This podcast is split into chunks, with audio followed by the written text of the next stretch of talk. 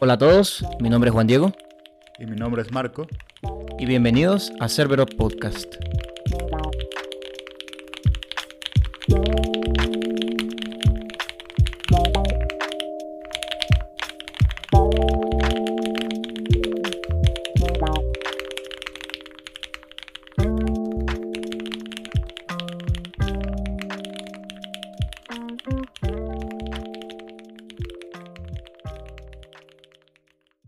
Todos, me complace estar de nuevo con ustedes en otro episodio más de Cerbero Podcast.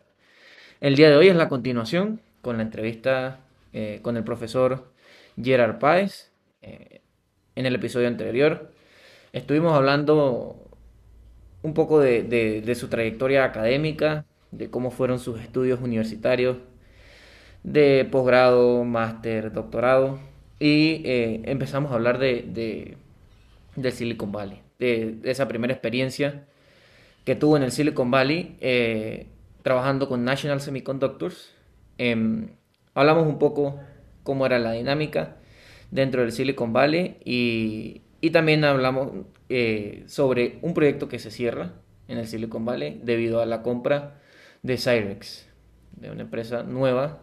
Ellos estaban trabajando en un chip de arquitectura x86 y National Semiconductors compra Cyrex, que ya tenía el proyecto que ellos estaban haciendo, es decir, que el proyecto en el que estaba trabajando el profesor Gerard Páez se cierra y eh, se empieza a, a tomar la tecnología que viene con esta nueva compañía de Cyrex.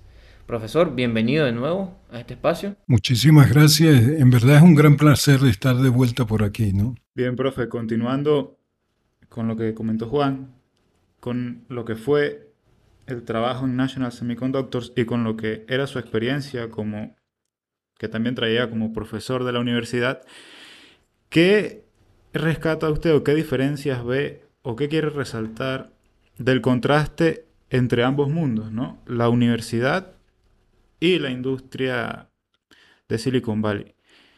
¿Cómo plantea usted esa dinámica? Bueno, esa palabra dinámica es una de las diferencias, ¿no?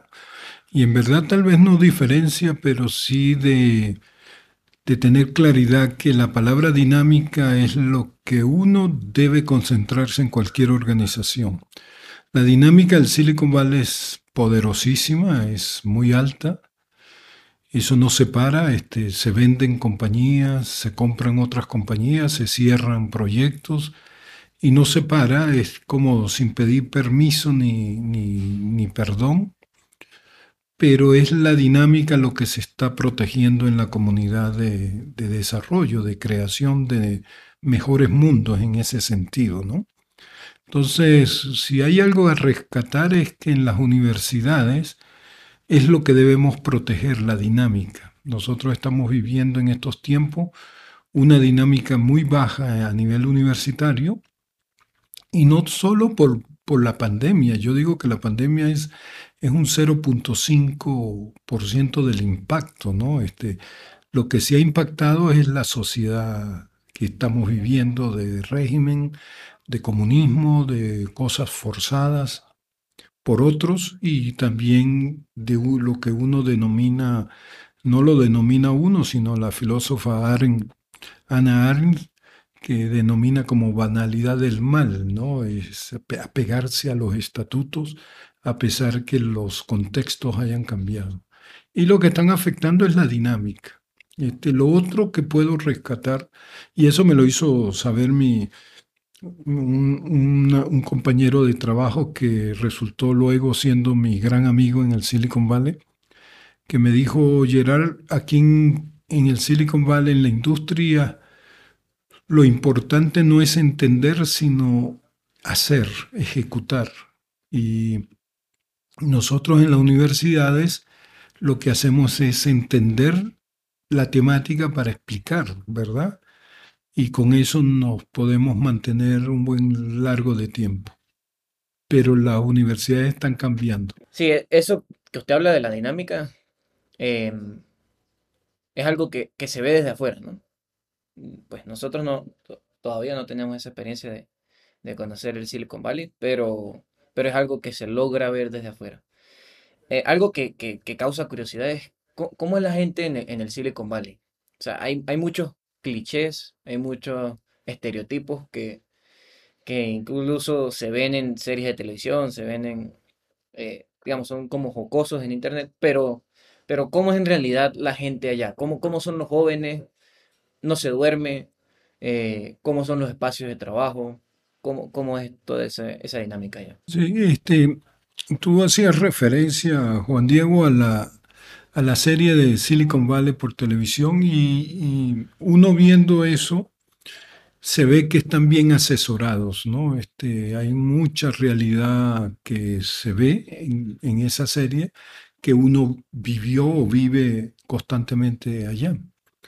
Ahora, hay, un, hay algo, ¿no? Este, el, el, Silicon Valley es el ambiente, ¿no? Este, ustedes están construyendo Silicon Valley en lo que percibo, en lo que convivo, en las conversaciones que hago aquí en la ciudad, son las conversaciones que uno tiene allá en el Silicon Valley.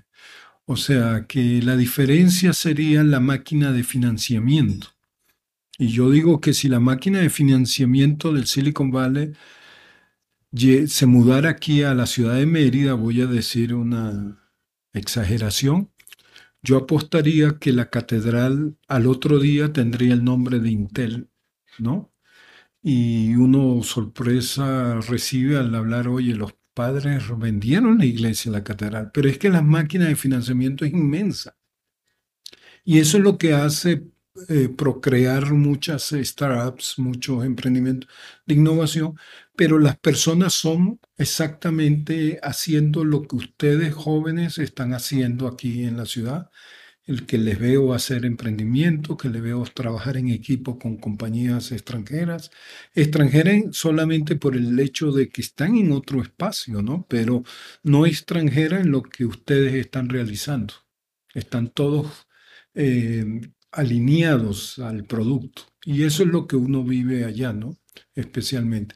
Ahora, el ritmo de trabajo es muy competitivo, es algo claro que uno está es para construir a toda la velocidad posible el producto. Y eso sí no hay descanso en ese sentido, ¿no? Este, pero el descanso uno lo vive los tiempos de fines de semana, los tiempos de familia, eso se vive. Pero uno no descansa desarrollando el producto porque lo disfruta. Entonces, es importante de no anotarse en ningún emprendimiento que uno no vaya a disfrutar. Y tengo experiencias en eso. Otra cosa que, que nos gustaría saber es, eh, el, el, en, el episodio anterior nosotros comentábamos de que su proyecto fue cerrado, el proyecto en el que estaban trabajando de, de una microarquitectura x86, bueno, por la compra de Cyrex, y que su, su jefe directo renuncia, porque, bueno, no, no pudo continuar con, con, el proyecto, sobre todo porque no, no congenió con, con esta parte de, de, Cyrex. Usted, una vez el, el, el, su jefe directo se va, eh, tengo entendido que usted empieza a tener un cargo pues más alto del que tenía anteriormente, porque usted era la mano derecha de, de, de esa persona. Y, y, a usted le toca muchas veces contratar gente en el Silicon Valley. Le toca entrevistar gente, le toca ingresar gente a la empresa. Quiero que me cuente un poquito de qué, qué era eso que usted veía en, en las personas que entrevistaban, eh, qué buscaba en esas personas que entrevistaba.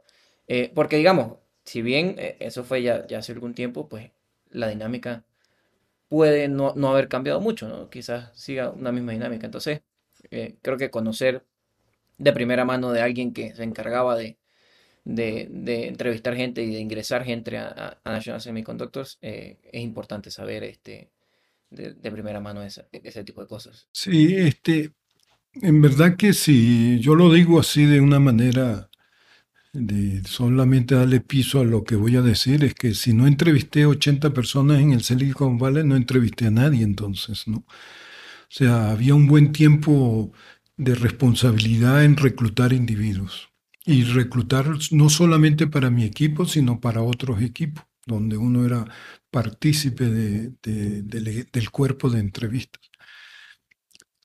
Sí, este, uno aprende, y ya está muy publicado eso, pero uno aprende que los tres primeros minutos en una entrevista son de vida o muerte.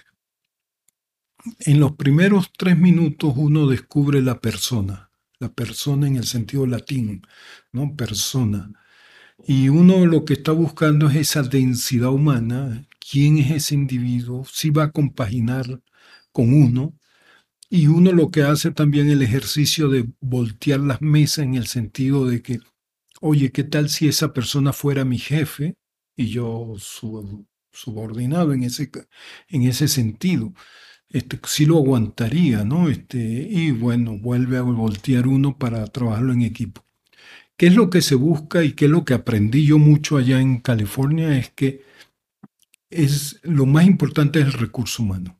Eso es lo más importante, más que la tecnología, más que las mesas, las paredes, que todo. Es el recurso humano. Y por lo tanto, si eso es así de claro, tú lo que tienes que proteger a tu equipo. Que el recurso humano nuevo que vaya a introducirse no vaya a crear una explosión en el- un equipo que viene alineado en trabajar integralmente. Entonces, puede conseguirse en el camino y uno los consiguió individuos muy talentosos para responder preguntas, pero insoportable para trabajar con él o ella, ¿no? Entonces, a esos individuos se descartaban casi automáticamente. Y una forma de apoyarnos para el descarte en ese sentido es que si eran cinco o siete personas, tenía que ser unánime la, la decisión de querer a esa persona. Si había uno que no estuviera de acuerdo, es casi automático que no se iba a extender una oferta a esa persona. Y a mí me tocó un caso donde quería la persona, era el responsable mayor, pero habían dos que no lo quisieron y tuve que desistir por esa persona, ¿no? A pesar que yo era el director del equipo. Entonces, uno protege es el recurso humano. En los primeros 20 segundos yo personalmente le descubrí el alma a la persona, con solamente apretar de mano, que ya hoy pues será un puñito, ¿no? Pero, pero en el apretar de mano, en solamente sentarse ahí, uno va descubriendo al individuo. Por lo tanto, esto no ha cambiado. Hoy todavía se ha creció mucho la importancia de la densidad humana de la persona porque es lo más importante el ambiente motivante que tenga, que se pueda generar en, el ambiente de trabajo. Y eso es lo que hay que proteger porque es la motivación lo que hace crear las cosas. Ahora, del lado de conocimiento, uno lo tiene en las dos hojas de resumen y hay que hacer preguntas nada más y ver qué densidad, hasta dónde llega ese techo de la persona. Y uno no lo hace por maldad, descubrir el techo del individuo, sino lo hace por saber cómo lo vamos a asignar, qué es lo que vamos a trabajar. Este, pero ya llega un paso donde uno dice a este le vamos a extender una oferta. Profe, y con respecto a los conocimientos de- del individuo que usted entrevistaba, em, ahorita en internet se, se ve mucho, eh, digamos, hay,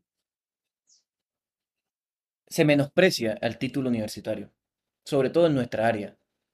Y hay muchos eh, divulgadores que, que comentan esto, ¿no? Yo creo que no, debería ser así.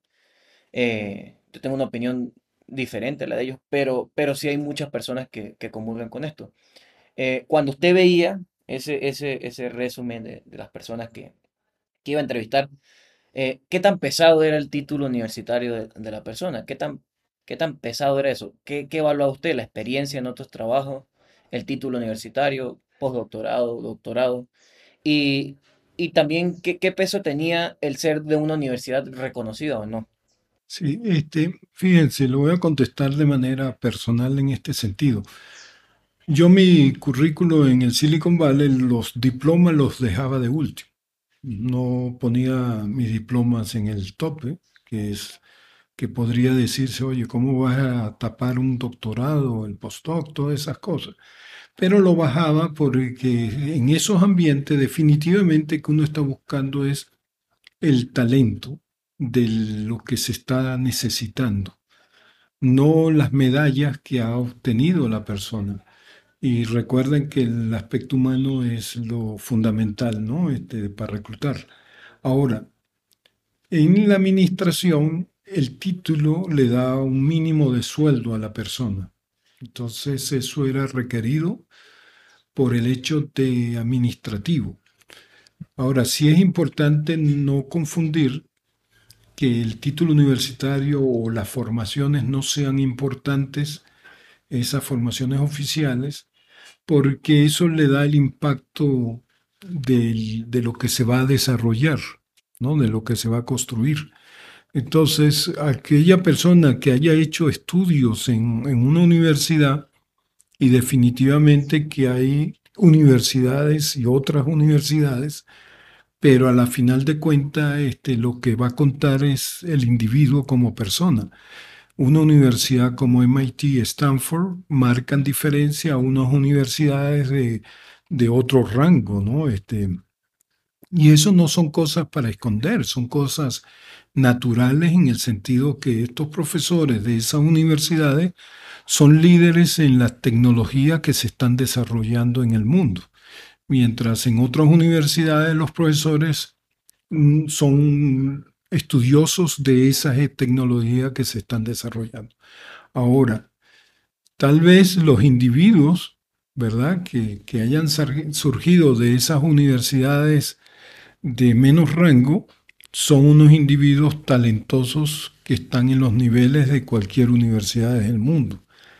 Y eso es lo que uno trata de descubrir porque de eso estamos, estamos copados, no ocupados, pero sí existen en, en el mundo y van llegando a los sitios de entrevista. Aquí recuperando, bueno, en parte el tema de, o sea, están los conocimientos que tiene el individuo, que gana, este, y que presenta pues en, en ese currículum cuando va a una entrevista de trabajo. Está ese aspecto del conocimiento técnico y está el otro aspecto de la inversión, que veníamos hablando de la dinámica en Silicon Valley y de la inversión, que es una máquina de inversión. Entonces, con esos dos aspectos yo quisiera plantear una pregunta y tiene que ver con el riesgo. Y me explico. El riesgo existe y la inversión existe, bien está en Silicon Valley o bien está aquí en Mérida, por ejemplo, con una persona de Brasil o de Argentina. O sea, aquí hay personas que están trabajando de manera remota y está el riesgo y está la inversión.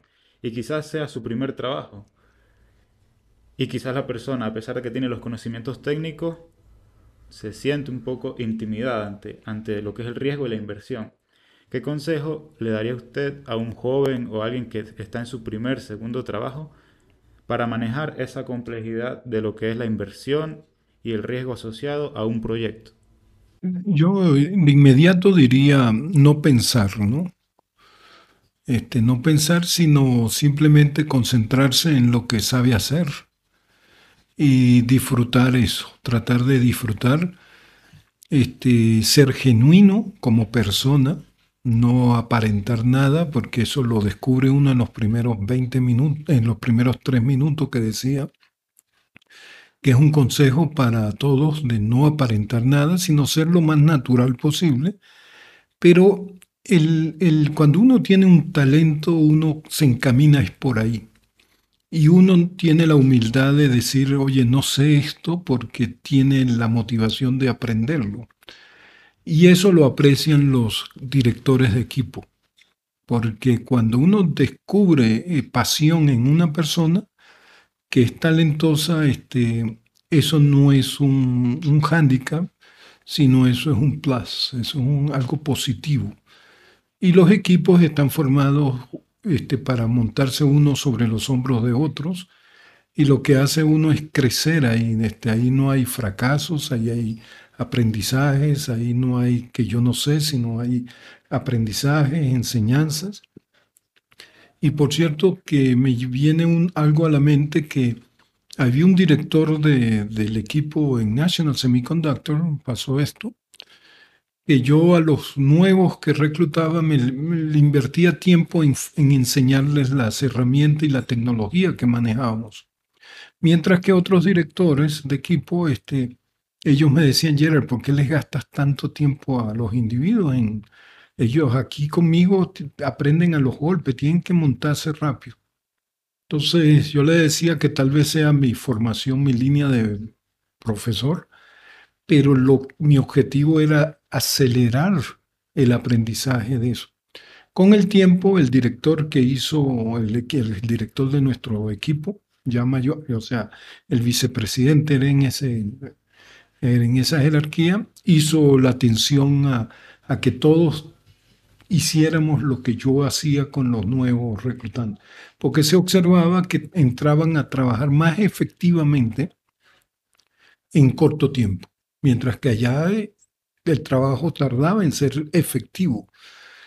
Entonces, no hay que mirar lo que no se sabe en el sentido de crítica, sino lo que no se sabe es en el sentido de levantar ese nivel de conocimiento.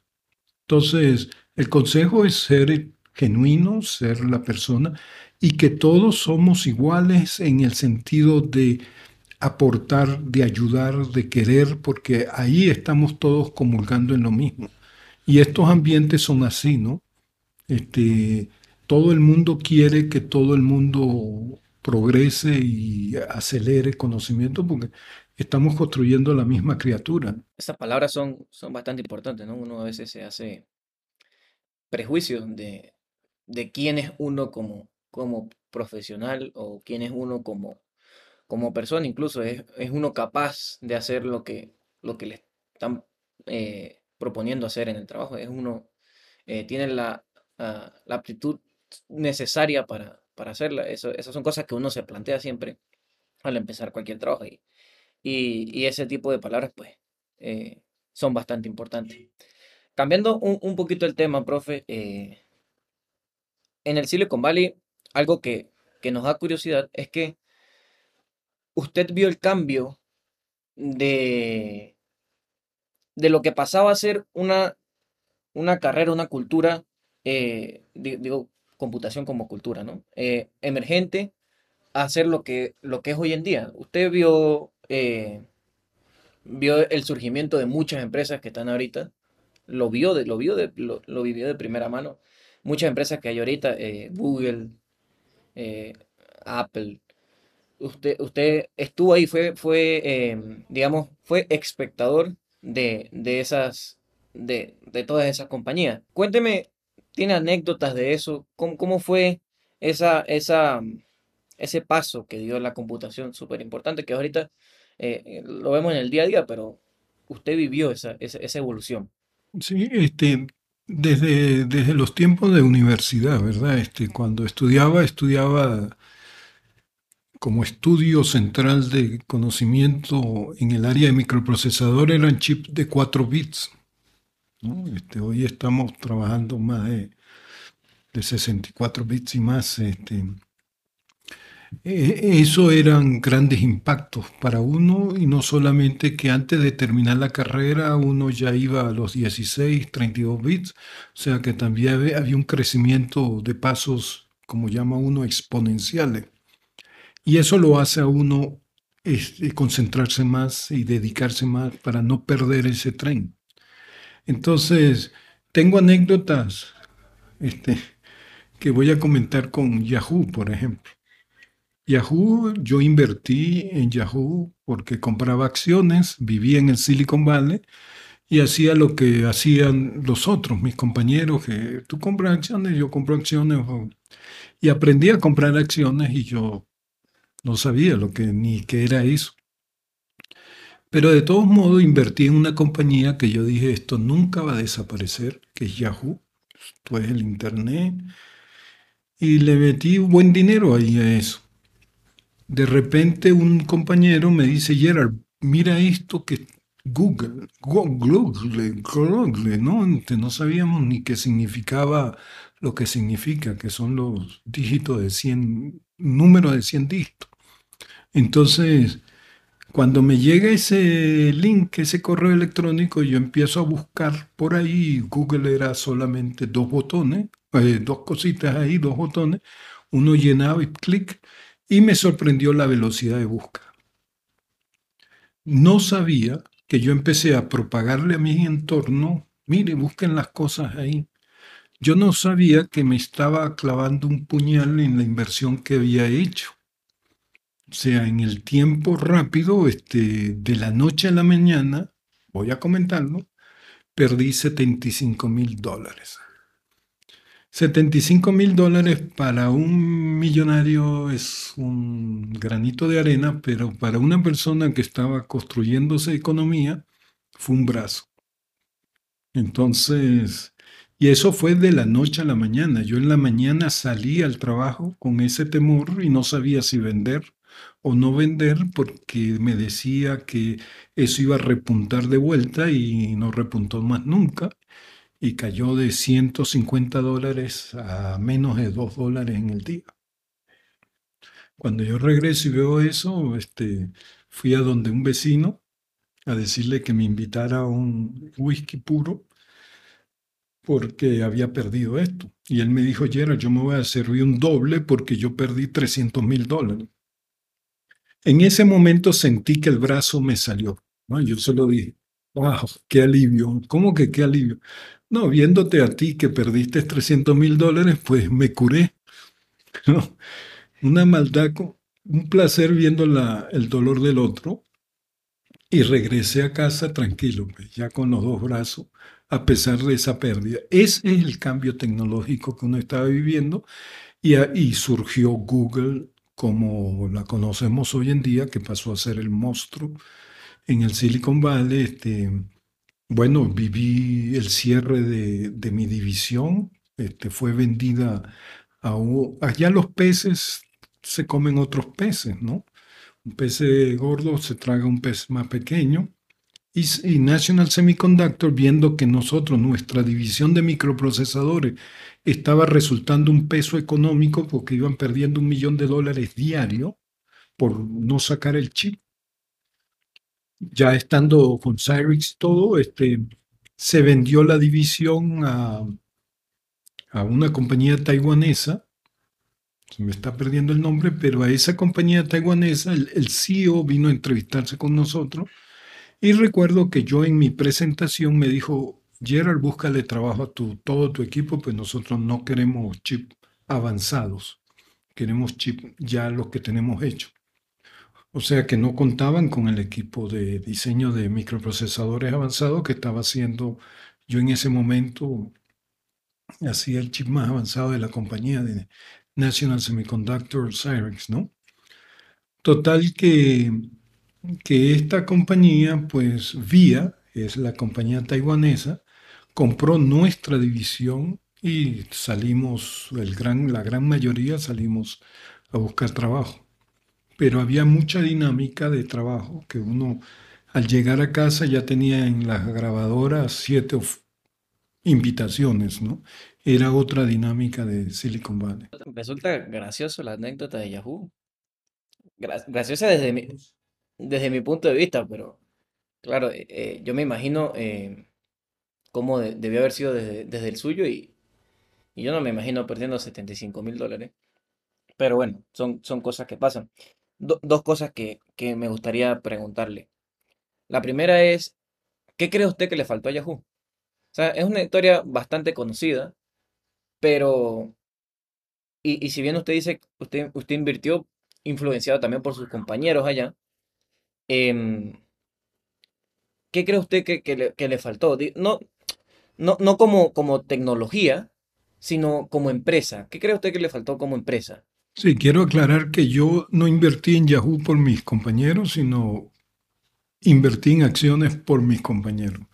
Yahoo la seleccioné yo porque me consideraba experto de, saber que Yahoo no iba a morir nunca. Pero ¿qué fue lo que le pasó a Google? y que le ha pasado a muchas compañías como a IBM. Cuando IBM hablaba, todo el mundo escuchaba, decía la, el lema en mi época. Y sucedió lo siguiente, este, la gente de Google, esos par de muchachos, se le presentaron a Yahoo a vender eso. Y habían acordado con un precio y el par de estudiantes de posgrado de Stanford, cuando se volvieron a sentar ya para finiquitar, le aumentaron de precio en ese momento. Pero no era un aumento horrible, sino era un, un aumento que seguro habrá sido de pasillo entre, no, vamos a pedir más. Y los de Yahoo cometieron el error de subestimar lo que se les estaba presentando en mesa. A Kodak se subestimó lo que eran las cámaras digitales. ¿no? Este, IBM subestimó las máquinas personales de Apple, ¿no? Este, entonces, eso de subestimar es muy peligroso cuando estamos trabajando tecnologías y sobre todo en este mundo disruptivo, ¿no? Este, Uber, todas esas Airbnb que han destrozado hoteles y Uber, eh, grupos de taxis, etcétera, etcétera. Entonces, eh, Yahoo, el directorio de Yahoo, el personal que se, pues se molestaron con el par de muchachos y los rechazaron. Al rechazarlos, estos encontraron que, bueno, vamos a hacerlo nosotros. Y y lo que pudieron haber reconocido fácilmente, porque eso era cuestión de lo que viví yo cuando mi amigo me envió ese link. Es mucho más rápido. Solamente el sentir la rapidez con respecto al buscador de Yahoo, de ese motor de búsqueda, este, era diferente. Yo lo percibía, uno lo percibía a las velocidades humanas. Pero aquellos expertos de algoritmos de Yahoo debieron haberlo percibido a nivel tecnológico, ¿no? Este, y de esa solidez. Pues no, este, desistieron diciendo eso lo podemos hacer nosotros y esos algoritmos no se hacen así nada más, porque has construido un dinosaurio que para moverlo a lo que hacía Yahoo en ese época eh, fue imposible. Y la prueba está ahí, pues no, no lograron aumentar la velocidad de búsqueda. Profe, y en el, en el Silicon Valley, em, usted dice que, luego, de que comenta esto, Yahoo comenta de que eh, la división cerró, la división de, en la que usted estaba. El peligro o digamos la sensación de que su trabajo podía terminar mañana, pasado, en una semana, era latente. O sea, usted de verdad se sentía esa competencia. Usted decía, si no lo, o sea, si no sacamos lo que estamos haciendo en una semana, nos quedamos todos sin trabajo. ¿Era, era eso latente? ¿Se percibía o, o no? Sí, este, los rumores, los ruidos empiezan a aparecer en, la división. Y sí, sí había un rumor, pero nosotros en cierto grado estábamos confiados, pues ese chip estaba funcional, faltaban algunos detalles, y les recuerdo algo en este sentido. Este, eh, hacer un microprocesador es que lo, si lo vamos a colocar en un computador debe bootear eh, el Windows. Eso lo hacíamos ya. Este, debe bootear mm, PowerPoint. Eso lo hacíamos ya. Pero habían unas que no lográbamos bootear, o sea, que corriera, ¿no? Y sabíamos dónde estaba la zona de falla, pero son muy difíciles a capturar y a corregir descubríamos los espacios, pero ¿qué tal si era un, voltaje en una línea de cache del chip, ¿no? Este, cosas como es. Entonces, se hacía muy complejo, pero quiero contarles esta anécdota. Cuando nos informan que cerraban la división, que cerraban el proyecto, mejor dicho, no cerraban todavía la división, sino cerraron el proyecto en este caso, Recuerdo un joven de Barcelona, España, que era del equipo, y él llegó, no, no, no, y él siguió trabajando. Y estaba trabajando, ¿no? Entonces yo tuve que llamar a otros a decirle, ayuden a Eric a que entre en conciencia que esto ya no es, ya nos cortaron, pero eso fue una, entrar en una reunión, cuando estábamos entrando íbamos contentos pues estábamos cerca y salir que nos cortaron las manos. Bueno, este, a ese muchacho tuvimos que adaptarle dos personas para que conversara y poco a poco retirarlo de, de la mesa de trabajo, ¿no? Porque él quería continuar, muchacho, que podemos terminar y no. Ya es una orden de allá arriba. Eso es, es dolor porque nos, nos, nos quitaron la criatura de la mano. Era algo nuestro en el, en el desarrollo.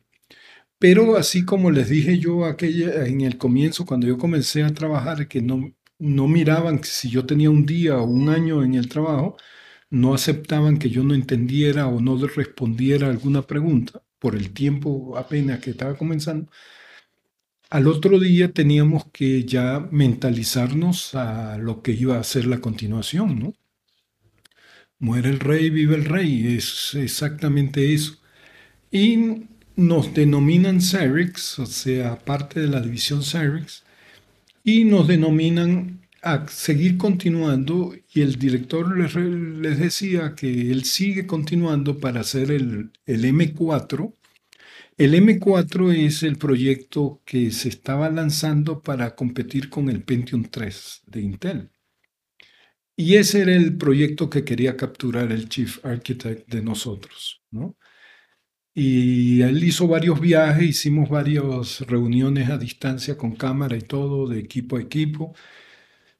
Bueno, este, no logró el M4 y al no lograr el M4 él renuncia. Entonces, él me promueve directamente a ser el director del grupo. Era su mano derecha, el vicepresidente de, de esta división no era vicepresidente, este, el director de esa división me llama para indicarme que, que era yo quien iba a retomar el equipo. Y yo en esos tiempos viajaba mucho para las conferencias a capturar conocimiento, conferencias que había, conferencias que seleccionaba y viajaba. Y en una de esas conferencias, este, uno de los directores de marketing me dice, Gerard, ¿sabes quién está sentado ahí atrás? Y el que estaba sentado era el vicepresidente de microprocesadores de National Semiconductor, que era el, que era antes CEO de Cyrix. Yo le pido que me lo presente, conversamos y él me retira de la conferencia a una de esas salas especiales que se organizan y me empieza como a entrevistar y hablar de lo que quiere hacer. Y en ese momento él me invita a la idea de tal vez ser el jefe arquitecto del M4. Bueno, este, me, preparó una invitación, me dijo el lunes próximo estás ahí, presenta todo lo que están haciendo ustedes para el M4. Y cuando se lo presente en esa reunión donde coloca unos 15 jefes de arquitectos de los otros chips que se hacían, porque Cyrix hacía una buena cantidad de chips X86 y otro tipo. Ahí me nombran ser el jefe de arquitecto de, del M4. Yo regreso a California con ese supuesto triunfo, digamos, este, porque en verdad era de gran valor, empezar a diseñar el microprocesador competidor al Pentium 3. Bueno, ese momento es algo de cambios tecnológicos para que vean que el, chief architect que había renunciado, que era mi jefe, él sabía mucho más de microprocesadores, pero lo que no había era la alineación de cultura con el equipo de trabajo de Cyrex. Y eso es un factor para descartar o descartarse por su propia cuenta como lo hizo él. Entonces uno sí manejaba el conocimiento para llevarlo a, lo que se quería hacer. Eh, una pregunta, ¿qué significa esa diferencia de cultura? Sí, este, Marco, buena pregunta en este sentido, ¿no? Este, nosotros convivimos cada vez esos cambios culturales, por ejemplo, en la universidad, cuando entramos a un salón de clase, la cultura de un profesor o la cultura de una generación que entra a clase, ¿no? Ahora, la cultura de Cyrix era diferente a la cultura de Santa Clara en el sentido que era, por ejemplo, esto. Cyrix era una compañía especializada en X86. National Semiconductor no es una compañía especializada en X86. era conocida por los circuitos analógicos especialmente. Entonces, para la gente de Cyrix, que tuviéramos que oír a los de nosotros de Santa Clara, que era un departamento, una división de X86, era como subestimarnos a nosotros. Y lo otro fuerte que había es que pasamos a ser una división de, analizadores de los proyectos que hacían en Cyrix. Entonces nosotros teníamos herramientas para analizar eh, lo que hacían los microprocesadores diseñados en Cyrix y eso les incomodaba a los individuos, persona a persona, que yo que estoy haciendo microprocesadores me lo venga a evaluar otro equipo que no tiene la reputación de hacer esos chips. Esa cultura es un, choque cultural pues, que había que resolver, ¿no? Y creo que pasa en, muchos, en muchas empresas, en muchos equipos, ¿no? esos choques culturales. Eh, profe, una vez cierran la división, ¿usted eh, tomó algún otro trabajo? Eh, ¿Estuvo en, algún, en alguna otra empresa? Sí, este, cuando cierran la división, este, me entrevisto con ATI, ATI, que es una compañía que ya fue comprada por AMD, pero en la época este, no, en la época era una compañía de procesadores gráficos. Y me reclutan ahí porque de nuevo hay otra división que aparece en ATI para hacer un chip X86 y más. Se iban, se estaba construyendo, se quería construir casi un elefante blanco en el sentido que ese chip iba a tener el procesador gráfico que ellos eran expertos un X86 que no eran expertos y necesitaban gente como uno para diseñar eso. Una zona de circuito para hacer interfaces a lo que se llama el, South, eh, South, Bridge, North Bridge, que son los, los puentes comunicacionales con las memorias y con los dispositivos como USB, etcétera, etcétera, Internet. Entonces, era muy agresivo ese circuito de hacerlo todo en un solo chip. Entonces ATI estaba buscando gente que conociera de X86. Ahora recuerdo yo que cuando el vicepresidente me está entrevistando y yo le pregunto qué van a realizar, este, él me comenta esto y cuando le oí X86 yo le dije, no, yo me voy de aquí. Yo, yo no quiero ya competir con Intel, ¿no? Este, eso es un monstruo. Y en verdad Intel es un gigante en el Silicon Valley. Entonces él me dijo, Gerald, no me reconoces quién soy yo, pero te lo voy a decir, yo soy uno de los arquitectos del Alfa y el Alfa es un microprocesador que impactó a la comunidad de microprocesadores. Ahí cuando me dijo eso, le firmé el contrato. Y ahí en ATI, en ATI, ¿verdad? Este, yo les propuse a ellos ser del análisis de rendimiento, performance analysis, ¿no? Era, como ellos ya tenían ese chip muy avanzado, yo dije, yo no voy a ser parte de la arquitectura, no voy a poder opinar ahí, porque ya lo tenían desarrollado, la arquitectura, entonces yo le dije, bueno, yo les armo un equipo de rendimiento, de análisis de rendimiento. Y, y de inmediato empecé a trabajar. Les comento este detalle. Yo tenía seis meses en ATI y no había podido reclutar una persona para el equipo, que eso era grave, ¿no? No era, eso era grave para, para mí, porque entrevistaba, convocaba, convocaba gente, pero nadie se quedaba a trabajar en este campo del análisis. Total que empecé a buscar personas ya directamente, ¿no? Este, hice contacto con un profesor de Utah y le dije, trae, vente tú y te vienes con tu estudiante para verano. Yo Entonces empecé a armar el equipo de esa manera. Nosotros descubrimos en el equipo de análisis que el chip no iba a llegar a los 400 MHz, que era en esa época uno de las metas para un chip tan grande como este que teníamos. Y descubrimos algo que me parecía al principio muy interesante, que las memorias cache eran las que estaban creando el factor de bajo rendimiento. Entonces la recomendación era apagarlas. O sea, eso es como tener un, una zona construida y que nadie pase por ahí. Entonces, pues, toda la inversión de cemento y cabilla que hemos hecho no sirve para nada. Y esas, esas conclusiones fueron evaluadas después, de nuevo, se confirmaron y lo que sucedió fue el cierre de la división. O sea, que fuimos parte de la decisión de, aportar la inteligencia a la, decisión esa de tecnología. O sea, que nos votaron. Entonces, este, Gerald te hubiera quedado callado, ¿no? Este, hubiera sido, no, esto va muy bien, pero no, este, uno está cumpliendo con lo que se hacía. Pero recuerdo que el cierre fue de esta manera. AMD, AMD se acercó a comprar la división, porque sí necesitaban de ese recurso humano que ya estaba bien formado. Yo decidí no continuar con AMD.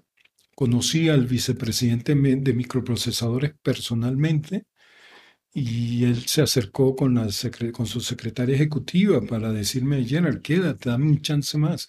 Y le no, no, yo tengo otras cosas que hacer.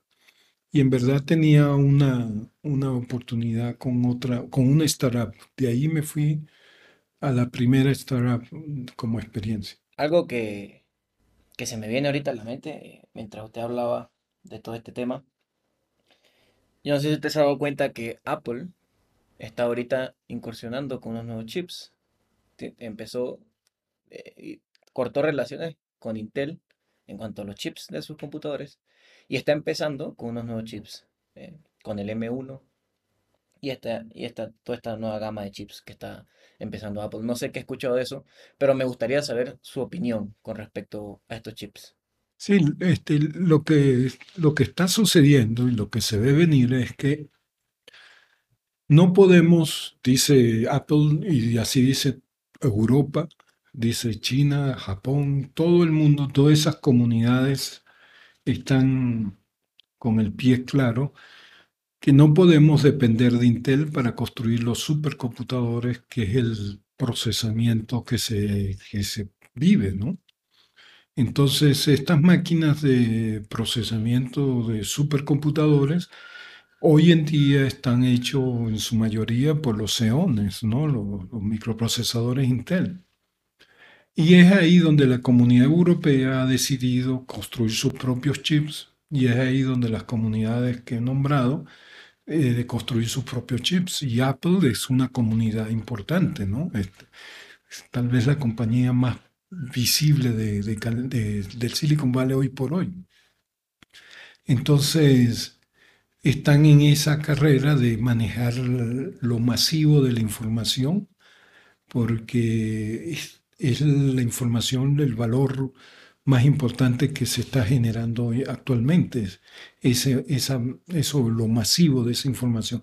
Y para eso Intel podría poner sus precios, poner sus cotas y poder y decidir sí o no de un proyecto. Entonces, bueno, están dedicándose a abrir brecha en ese camino. Excelente.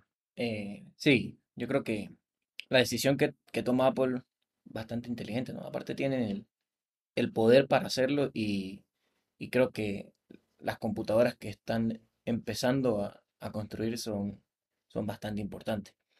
Eh, por favor, háblenos un poquito de esa startup que, a la que ingresó. Sí, este, yo en verdad les voy a informar que cometo mi primer error que considero que cometí en el Silicon Valley y es un error muy grave. Y es el hecho que yo tuve una oferta de trabajo para una startup que se llamaba Transmeta. Transmeta, el, uno de los, era Linux, el creador de Linux. El CEO era el creador del término RISC de los microprocesadores con su tesis doctoral. Y el equipo eran estrellas, era un equipo de estrellas, ¿no? Y yo recibí una oferta después de haberme entrevistado ahí. Y me encantaba lo que iba a hacer porque era parte, en cierto grado, ellos me decían, Gerard, ¿cómo sabes tú mucho de estos microprocesadores virtuales de software, porque estábamos, se, está, se quería, ellos querían desarrollar un, un, microprocesador de software, ¿no? Por lo de la disipación de potencia, el calor de no derretir esos chips, entonces hacerlo por software. Y lo sabía porque en la universidad estaba desarrollando una especie de esas cosas con los ingenieros de sistemas que no podía usar la electrónica como en eléctrica, sino me tenía que adaptar al software y por esas razones que hacía estas cosas. Bueno, resulta que en el momento que me piden una referencia, yo le envío la referencia y a quien usé de referencia me dijo, Gerard, danos un chance a nosotros, vente a hablar con, entrevistarte con nuestra startup. Ellos estaban haciendo un MP3 y eso era muy novedoso en el medio, los MP3. Yo no sabía lo que era un MP3, les comento aquí claramente. Este, recuerdo que fue una sobrina que me explicó lo que era un MP3 porque oía música. Entonces, yo en esa inocencia voy hacia allá y no me hacen entrevistas, sino lo que hacen es ofrecerme de inmediato un cargo diciéndome, Gerard, vente aquí a dirigir la, la startup, necesitamos un arquitecto que nos lleve, que nos indique qué hacer. Y eso me atrajo mucho y lo que remataron es con las acciones que me ofrecieron. Y aquí viene el primer error, por el salario, el sueldo. O sea, la inmensidad de sueldo que me ofrecieron era como, wow, esto no lo puedo dejar atrás. Pero esa no era mi cultura, mi cultura era ir atrás de los proyectos motivantes que uno traía y Transmeta era un ambiente que lo tenía en la mente en ese momento. Bueno, decidí por salario. No le había comentado a mi esposa, o sea que no le puedo echar la, culpa a ella, sino fui yo. Este, decidí y además había la idea de que yo dirigiera los nuevos chips, no el MP3, sino me pongo a estudiar lo que es MP3 y resultó que me aburrí. Aquí viene un dolor, el primer dolor del Silicon Valley que me aburrí, este, me aburría de estos circuitos, me parecían unos circuitos, no sé, básicos con respecto a los microprocesadores. A lo que estábamos haciendo no era para porque eran los System on a Chips, o sea, sistemas en un circuito. Entonces ah, teníamos varios ARMS, eh, microprocesadores ARM, ahí teníamos dos o cuatro, no recuerdo bien, creo que eran dos. Sí, eran dos y eso era y colocar todas las propiedades intelectuales de conectar memorias, conectar USB, internet, etc. Eso me parecía algo básico porque el arquitecto número uno lo tenía bien configurado y era un excelente individuo como arquitecto, especialmente una disciplina que es la disciplina mayor que me ha impresionado a mí en el desarrollo de microprocesadores de este tipo. Este, por lo tanto, yo era como, aquí lo que voy es simplemente como apoyarlo pero la creación de chips que quiero hacer, que era un poco el MP4, hacer um, ambientes en rayos láser, una locura que tenía, que estaba trabajando en esos días mentalmente y con lecturas cortas, ¿verdad? Y esto me lo permitía, el MP3 y la línea de, hacia el MP4. Total que empecé a aburrirme fuertemente, perdí la oferta de Transmeta, ese camino que me llevaría a otro mundo.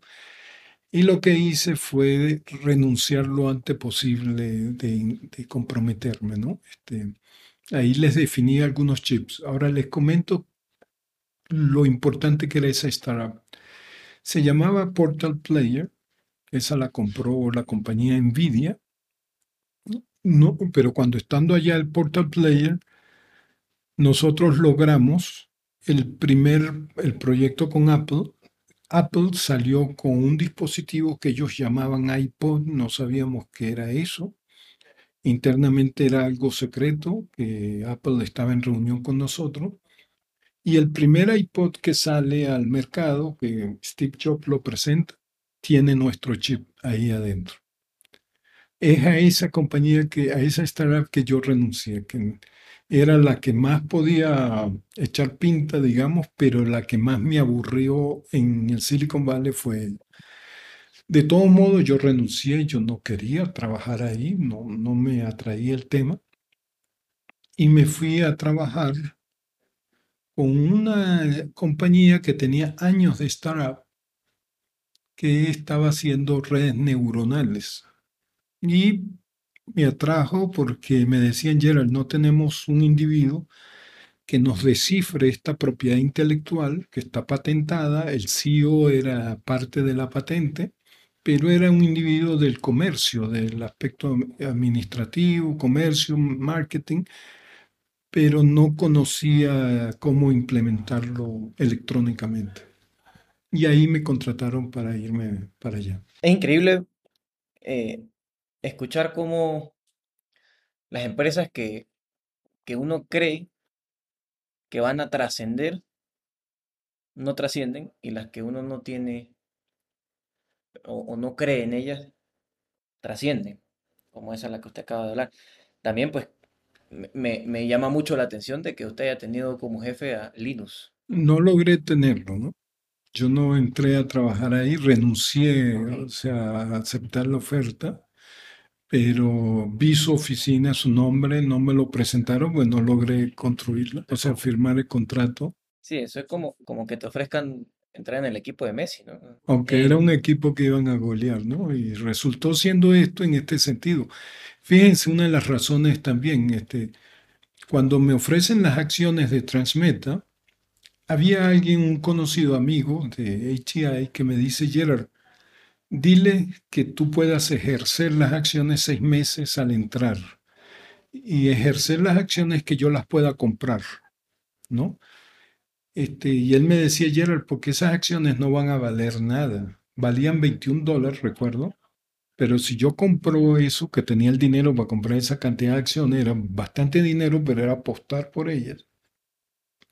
Yo a los seis meses este, podía venderlas y seguía creciendo. Y, en el momento que ellos hicieron IPO, o sea, eh, ofrecer, pasar de privado a público, este, esas acciones subieron que pude haber eh, logrado una ganancia, pero así como subieron, inmediatamente fueron al piso. Se cerró la startup. O sea, se cerró completamente, a pesar que habían jugadores como Messi, etc. Y eso me daba una cierta desconfianza, pero yo no estaba pensando en eso. Era lo que decía, yo quería jugar con Messi, ¿no? Ser parte de ese equipo. Pero bueno, ahí vino el desplome. Y esta, esta, esta última startup que hacía Neural Networks, ¿fue, la, ¿fue su último trabajo en el Silicon Valley? No, no, yo me fui a esta startup y resulta que estos mundos chiquitos, era un francés el CEO, eh, no tenían a ningún ingeniero en microprocesadores, alguien que supiera hacer eso. Ellos estaban haciendo con tarjetas usando los chips de IBM que tenía, IBM sí producía los chips neuronales con esa misma patente, porque la patente la compartía IBM con el, con el CEO personal, era una patente personal con una compañía, y logra, IBM le fabricaba esos chips y ellos compraban y hacían tarjetas, y esas tarjetas se usaban para reconocimiento de patrones, etcétera, etcétera se, usaban para, mil, para los militares, para muchas cosas de esa aplicación. Ahora, ¿qué era lo que querían? Era romper un poco la dependencia de Intel y hacer nosotros los mismos chips. Y cuando supo que, se supo que yo estaba buscando trabajo, este, una tercera persona le comunica y me traen a bordo. Yo le construyo el chip a ellos a nivel de tecnología, lo que había que fabricar, el paso a fabricarlo. Este, IBM tenía 33 neuronas en ese chip, yo llegaba a 76 neuronas en, la misma tecnología y empecé a, a conocer muy bien ese circuito de neuronal. Pero cuando empecé a indagar, descubro, me dan la información que esa patente se fue robada de una startup francesa por este individuo este, y se la lleva a California y hace el contrato de patentes con IBM, IBM le da el apoyo. Y cuando yo descubro eso, dije, este es el momento de irme. Yo le reclamo al CEO lo que había descubierto, me lo confirman en Francia, este, porque bueno, vengo de Francia en formación y mil personas alegadas, allegadas este, me informan con detalles que me ponen a leer documentos de personas no gratas. Total que renuncié a esa, a esa startup en el acto. Eso fue un poco brusco la separación. Yo dejé todo lo que había dejado ahí y me busca una compañía que quería hacer ese chip que me dice, Gerald, este, nosotros quisiéramos hacer el chip contigo.